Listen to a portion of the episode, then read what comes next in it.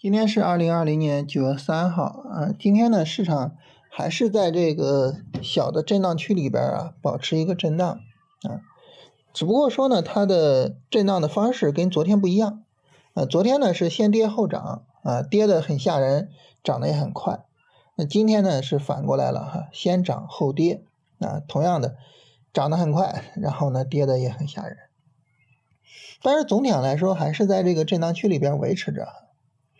那么随着这个震荡区的维持的时间越来越长啊，这个震荡区呢就变得越来越重要，以及呢它变得越来越独立啊。所谓独立呢，指的是它具有自己的独立的技术意义啊。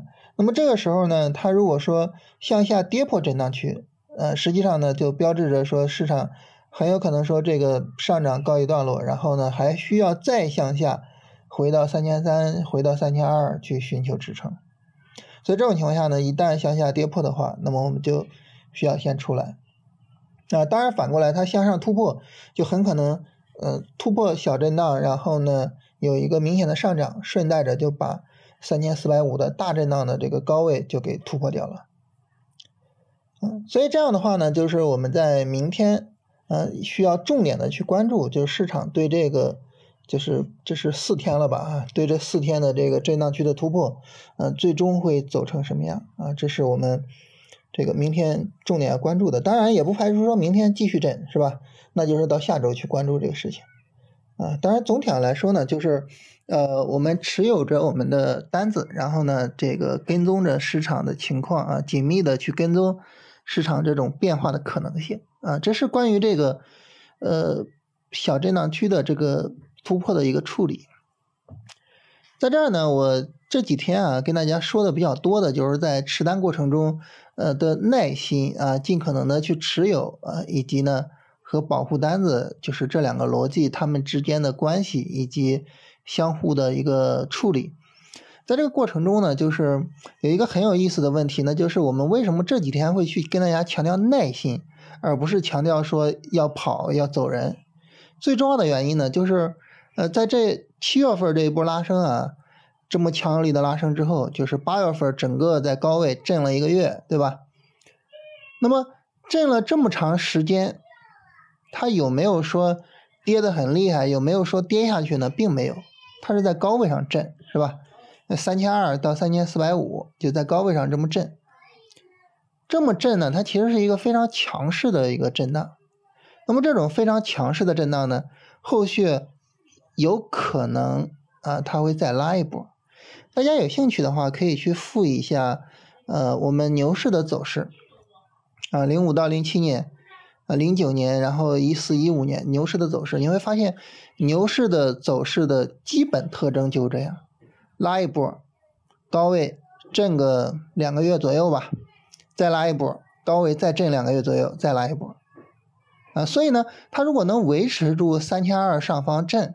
呃，实际上这个是很值得期待的一个行情，啊，这种情况下呢，去经受一些短期的回调，去经受一些短期的震荡，啊，那么我觉得是可以去承受的，啊，我们冒这个风险去搏后面的行情，我觉得是值得的，嗯，所以呢，我我最近一直在跟大家强调耐心，那这样呢，我们就能够看到很有意思啊，就是我我们现在在处理两个震荡区。啊，一个震荡区呢，就是最近这两个月的三千二到三千四百五这个大的震荡。这个大的震荡告诉我们，后市如果说行情走出来啊，会是很大的一波，很值得去持有、去赚钱的一波行情。同时呢，我们又在处理一个小的震荡区，就是最近这四个交易日啊，在高位上一个很小的震荡区。啊，在这个震荡区里边呢，我们基于大震荡区的逻辑呃去说这个小震荡区，我们尽量的去。拿一下啊，一直拿到它真的就比如说它破位了，那没办法，那我们等到市场再向下探，再受到支撑的时候再买，是吧？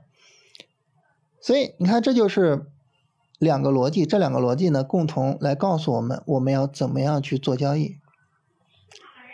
所以我们每天跟大家闲聊这些东西啊，每天跟大家分析，就聊什么呢？分析什么呢？其实呢，就是在跟大家聊市场运行的逻辑。就是当前这个市场，它运行在什么过程之中啊？那么这种运行的逻辑，它告诉我们的是，我们要怎么样去处理我们的交易，然后呢，我们把这种处理方式去落实到我们的账户上，落实到账户上，我们就可以赚钱了，啊，就这么回事啊。当然，这个我我说我们可以赚钱，不是说这一笔单子必然赚钱，而是说长期来说你必然赚钱啊。有大的行情你是不会错失的，但是呢，有大的下跌你是可以去规避的，啊。所以就是整个这么一套逻辑啊，就是做交易的这一套逻辑，就是审视市场，啊，然后呢抽丝剥茧去看它的逻辑，然后呢去得结论，然后把结论落实到账户上啊，就这么一个过程嘛，啊，这是我们做交易的一个基本过程。在这个过程中，我们往往会觉得哪一步是比较难的呢？很多人会觉得就是把。一个结论落实到账户上是比较难的，啊，昨天大家提问问题啊，提问题呢就有一位朋友就提到这个事情啊，就是方法我也都懂啊，你说的这些我也都清楚，但是呢自己做的时候还是觉得就是落实不好。那这个落实不好呢，我们一般啊就会觉得，哎呀，这肯定就是心态的问题，是吧？呃，然后呢就去找各种各样的心态上的原因，以及呢相关的解决办法。但是我一般啊，把这个落实结论的问题呢，我一般是分成两步走，啊，就是不是说直接一步到位就就去聊心态啊，而是分成两步，哪两步呢？就是第一步，就是在事前啊，呃，去分析逻辑，去得结论，啊，往往会记录下来，啊，就我我现在是怎么想的，啊，然后呢，我是为什么得这个结论，记录下来。记录下来之后呢，事后我再看这个行情，因为事后它就会比较清楚，对吧？因为事前呢，你你面对着各种各样的可能性，那可能涨，它可能跌，它怎么怎么样，然后呢，你根据各种可能性去得一个结论。那事后呢，这个结这个可能性是确定的了啊，就好比这个呃小时候做题啊，做选择题，你看着 A、B、C、C、D 四个选项，哪个都像是对的，但是呢，老师一给你说正确答案，你马上就明白了哦，为什么这个选项是对的。所以呢，在事后呢，当呃这个答案明确之后呢，我们很容易就发现市场的逻辑。所以这个时候我们要做一个事情，就是把你事后的逻辑和你事前啊你记录的当时的想法去对比一下，看看他们两个之间有没有一个很大的偏差。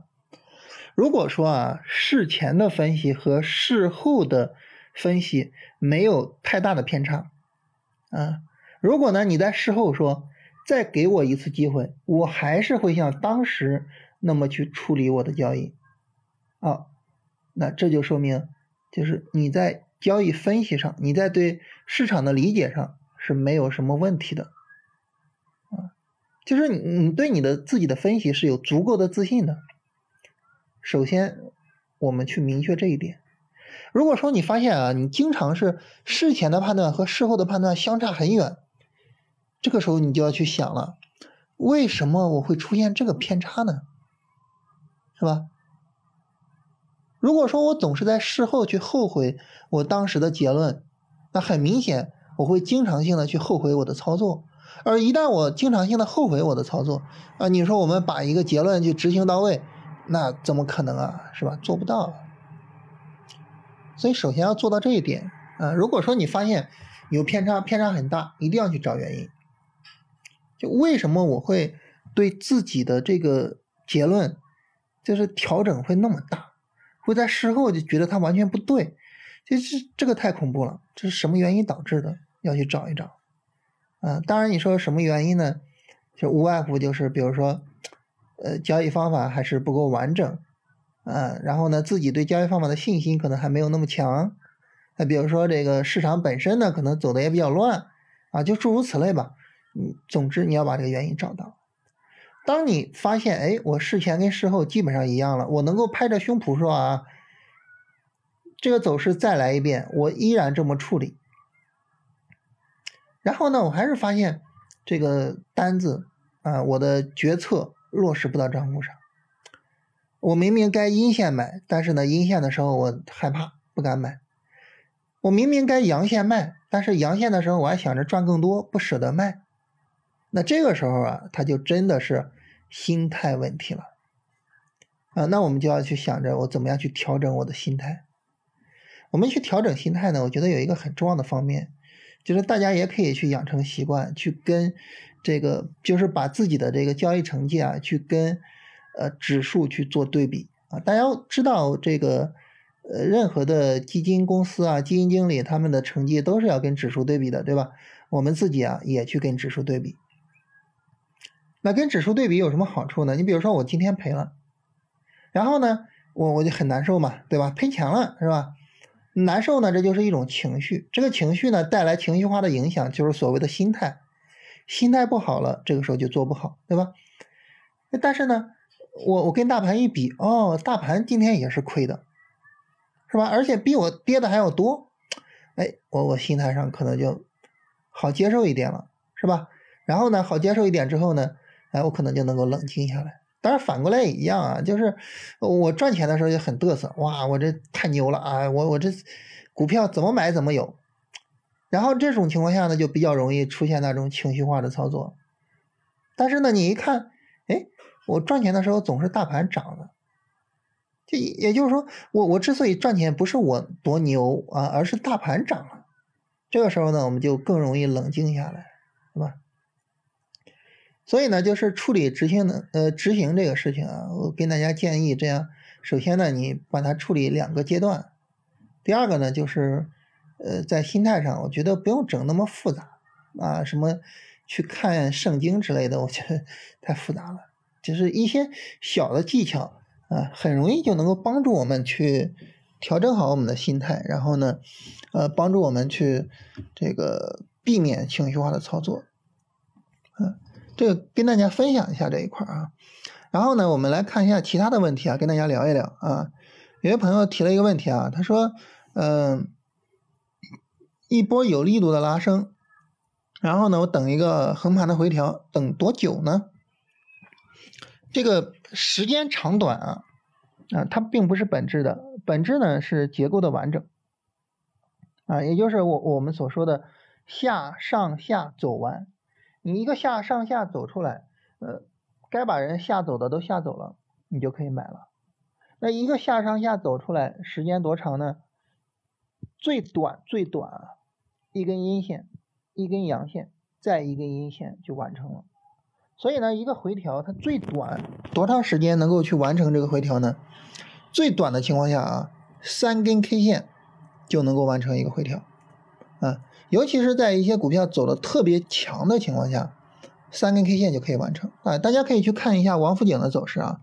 王府井在五月二十一号阴线啊，它这大阴线啊跌了百分之九点六五啊，然后五月二十二号阳线涨停，五月二十五号阴线，阴线阳线阴线三根 K 线完成回调啊，然后呢就从十九块不到啊十八块多涨到二十八块多啊，然后一波。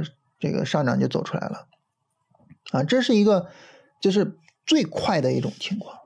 那它如果慢一点呢，就是它可能连续好几根阴线，然后呢再有连续好几根阳线，然后再有连续几根阴线，啊，这样呢就时间长一点。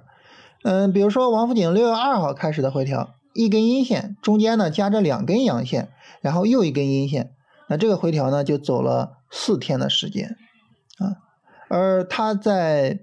六月十七号开始的回调是先有三根阴线，然后呢又有两根阳线，然后再有一根阴线，那这样呢是走了呃六天的时间。所以重点啊不是说时间多长，重点是这个结构完成，就是阴线、阳线、阴线这个结构去完成。这个结构完成之后呢，它完成一个基本的结构的构造，就是这个下跌 N 走出来了。但是下跌 N 走出来了，我们说它并不等于买点，是吧？买点是晚于等于这个下跌 N 的啊，那如果说呢下跌 N 的第二段下跌本身力度就比较小啊，我可以直接买啊，那这样的话呢就可以使用一些我们比较常规的买点啊，像什么三十分钟金叉呀，什么就是突破某一条均线呀，或诸如此类的啊，就是大家比较习惯哪哪种进场方式啊，你包括这个一个非常简单的分时图进场的技巧啊，如果说分时图。呃，它从负的向上突破零线啊，那么就就可以去买啊，这也是一种买入的方式。那么这个时候呢，我们就可以借助我们自己呃买入的方式去买了，啊，所以呢，就是根本的不在于呃它多长时间啊，而在于它的结构的完成，啊，那如果说那结构完成之后，第二段是加速跌的，那你就继续等嘛，啊，等到这个下跌的力度减弱啊，等到你比如说呃日线收那种小 K 线的阴线啊，然后到时候再去考虑买。这是关于我们说这个买入的情况，嗯，这种东西啊，大家不用着急，你慢慢的去积累一些经验，啊，很容易的就能够发现比较合适的买入方式。另外呢，就是建议大家就是多看日线，少看低周期。我之前跟大家说过啊，很多做技术分析的就喜欢看低周期，结果搞到最后看着一分钟背离就吓得不行，啊，这个是一个很大的问题啊。然后还有一位朋友问我们的公众号叫什么？啊，我们的公众号是叫“云起时”啊，行到水穷处，坐看云起时的那个“云起时”啊，大家可以搜一下。呃，然后这有朋友说这个觉得股评都是马后炮啊，行情走完了去描述一下过程。所以这个时候比较重要的就是什么呢？